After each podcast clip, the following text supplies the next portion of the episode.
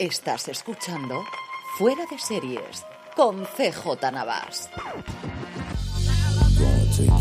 Bienvenidos a Streaming, el programa diario de Fuera de Series en el que un servidor CJ Navas te trae las principales noticias, trailers, estrenos y muchas cosas más del mundo de las series de televisión. Edición del miércoles 17 de noviembre, pensaba que había pocas cosas, pero lo tonto, lo tonto, tengo como 14 cosas aquí apuntadas, creo que todas no llegaremos, algunas nos reservaremos para mañana y algunas también para el Fuera de Series del fin de semana. Antes de que vayamos con todo eso, permíteme recordarte que si vas a comprar en Amazon en estas fechas de Black Friday, de Navidades, de Reyes, si lo haces desde Amazon.fuera de series.com, a ti te costará lo mismo y a nosotros nos estarás ayudando. Y no solo en estas fechas, en cualquier momento del año. Si vas a comprar en Amazon y lo haces desde amazon.fueradeseries.com, a ti te costará lo mismo y a nosotros nos estarás ayudando. Comenzamos con una nueva serie limitada de Hulu, aunque ya sabéis que las series limitadas y las miniseries lo son mientras no tengan éxito, y si no, que se lo digan a The Wild Lotus. Esta se llama La Máquina, sí, así en español, y contará la historia de un boxeador ya metido en años cuyo manager le procurará una última oportunidad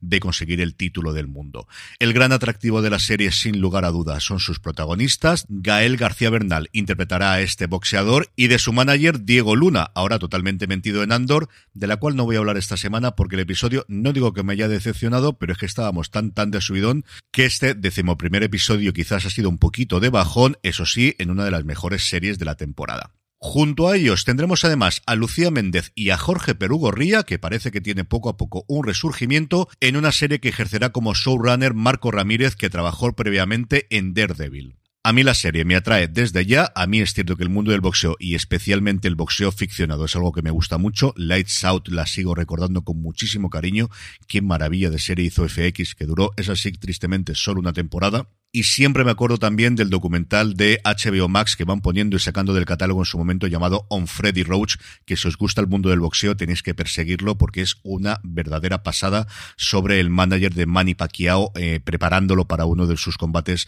por el título mundial. son seis episodios apenas de media hora y es una verdadera maravilla de serie documental, posiblemente de las mejores que he visto de documentales de deportes en mi vida. Por su parte, Pico, que en Estados Unidos que sigue buscando una serie que la coloque en boca de todo el mundo, no lo consiguió con sus estrenos iniciales, no lo consiguió con ese remake del Príncipe de Bel Air, prácticamente con nada de lo que ha estrenado, y una de sus próximas apuestas se llama Basada en una historia real, Based on a True Story, que al menos por nombres podría hacerlo. Tenemos a Cali Cuoco, tenemos a Chris Messina, tenemos también recién confirmada a Natalia Dyer en lo primero grande que va a hacer después de Stranger Things, y también a Alex Alomar Akpobone, una de las últimas incorporaciones incorporaciones a Industry en su segunda temporada, que aprovecho para decir que tenéis que verla. De verdad que esta segunda temporada ha subido muchísimo, muchísimo el nivel. La serie se centrará en un agente inmobiliario, un fontanero y una exestrella de tenis cuya vida se entrecruzarán inesperadamente exponiendo la obsesión de los Estados Unidos con el mundo del true crime. El showrunner será Craig Rosenberg y en la producción ejecutiva está Jason Bateman, cuyo hermano Tom también forma parte del elenco de la serie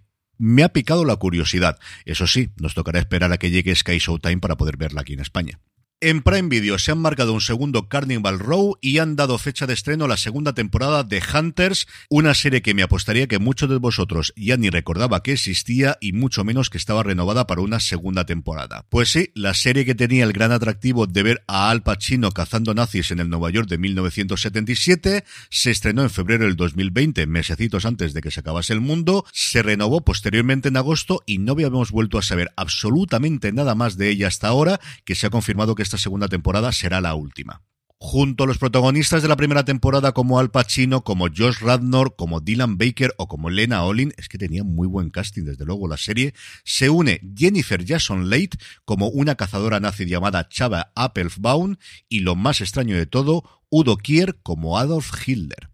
Pasando ya a España, Movistar Plus ha confirmado que la segunda temporada de Supernormal, la serie protagonizada por Miren Ibarguren, volverá este próximo mes de enero. No, no tenemos fecha, ya sabéis la manía reciente de primero decimos el mes y luego decimos el día, con la incorporación de Alex Barajona y Alexandra Jiménez, que es una actriz que a mí siempre me ha encantado. Siguen en los guiones Olaza Arroyo y Marta Sánchez, las guionistas de Allí Abajo, en la serie que fue la comedia más vista entre las series de pago de Movistar Plus del 2021. Y por su parte, Telecinco ha anunciado que tres días después de que llegue la temporada número 13 a Prime Video, que recordar que es el 18 de noviembre, pues bien, como os digo, tres días después, el día 21, van a estrenar en abierto solo el primer episodio, porque el resto se lo guardan para después de Navidades. Así que estas cositas que hace Telecinco, el 21 de noviembre a las 11 menos 10 de la noche se podrá ver el primer episodio de la gran serie que le queda a día de hoy, desde luego a Mediaset. Y por último, Lionsgate Plus, que sí, que sí, que sí, que ya sé que va a desaparecer, pero que sigue estrenando cosas interesantes, y de repente nos han anunciado que el próximo 4 de diciembre nos va a traer una serie llamada Faking Hitler. Cuando el periodista Gerd Heidelman se entera de la existencia de un supuesto diario escrito por Adolf Hitler, no puede resistirse a la primicia del siglo, salvo que el diario pues realmente es una falsificación y está creado por un marchante de arte, un pequeño delincuente llamado Konrad Kuayu. Solo una joven reportera, Elizabeth Stockel, pone en duda que los diarios sean reales, pero sus advertencias serán ignoradas por Heidelman porque comienza a vender la historia para su difusión mundial. Una cosa curiosa de una plataforma abocada a extinguirse, pero que nos sigue trayendo estrenos, pues como os digo, como mínimo bastante interesantes. Y por último, una noticia de industria, Walter Hamada, el hasta hace menos de un mes director de DC Films, que ya ha encontrado sitio donde caer de pie y va a ser ni más ni menos que en Paramount Pictures, Hamada, recordemos que antes de tomar las riendas de DC, donde tuvo exitazos como Joker, Aquaman o Wonder Woman, y también cositas que no funcionaron como ellos esperaban, especialmente la segunda parte de Wonder Woman, antes de ser fichado para DC, estuvo trabajando en New Line, especializándose fundamentalmente en películas de terror. De él nació la idea del universo de The Conjuring y también fue responsable de llevar adelante la adaptación a película en dos partes de It, que tanto éxito tuvo para Warner Brothers recientemente y de la que ya sabemos que tenemos un spin-off en marcha en forma de serie. En cuanto a trailers, dos cositas rápidas de Netflix. Por un lado, vuelve su serie documental Last Chance You, en este caso en la sección de baloncesto. La primera temporada estuvo muy, pero que muy bien. Si os gusta el mundo de series documentales de baloncesto, y esta la verdad es que promete bastante. Y luego una nueva serie que nos llegará el 18 de diciembre llamada El Nuevo Empleado, que se vende como la nueva producción del creador de The Rookie y el director del caso Bourne, un thriller protagonizado por Noah Centinelo que encarna a un abogado novato de la CIA que se ve envuelto en una peligrosa lucha de poderes políticos internacionales cuando una ex agente amenaza con divulgar los detalles de su larga relación con la agencia a menos de que la exoneren de un crimen gravísimo. A mí el tráiler me ha gustado mucho. Tiene la acción que podríamos esperar, tiene un puntito de humor que me ha hecho que me ría en varias ocasiones, cosa que no me suele pasar con los trailers, y Centineo creo que puede ser un buen protagonista desde luego para esta serie. Así que atentos que se estrena el 18 de diciembre. En cuanto a estrenos, AMC Plus nos trae la segunda temporada de la serie canadiense Blue Moon. HBO Max hace lo propio con la de la vida sexual de las universitarias, cuya primera temporada les funcionó bastante, pero que bastante bien. Y en Netflix tenemos, por un lado, la tercera y última temporada de Muertos para mí, la serie protagonizada por Cristina Applegate y Linda Cardellini. Y por otro lado, el que para mí es el gran estreno del día, 1899, la nueva serie de los creadores de Dark. Y terminamos como siempre con la buena noticia del día y hoy me permitiréis echar la vista atrás y es que hoy mismo se cumple un añito, realmente un añito y un día si queréis ser puristas, porque el 17 de noviembre de 2021 comenzamos a emitir streaming de forma diaria trayéndoos de lunes a viernes las principales noticias del mundo de las series de televisión. Parece que fue ayer y ya han pasado 365 días desde que empezamos con esta nueva andadura en fuera de series y sí, con sus parones y con sus momentos en los que no he podido grabar, pero en general aquí hemos estado al pie del cañón y yo era el primero que no lo tenía claro si iba a poder mantener el ritmo de grabar día a día y gracias al impulso de vuestros comentarios y vuestros ánimos en redes sociales y en nuestro grupo de Telegram, ya sabéis, telegram.me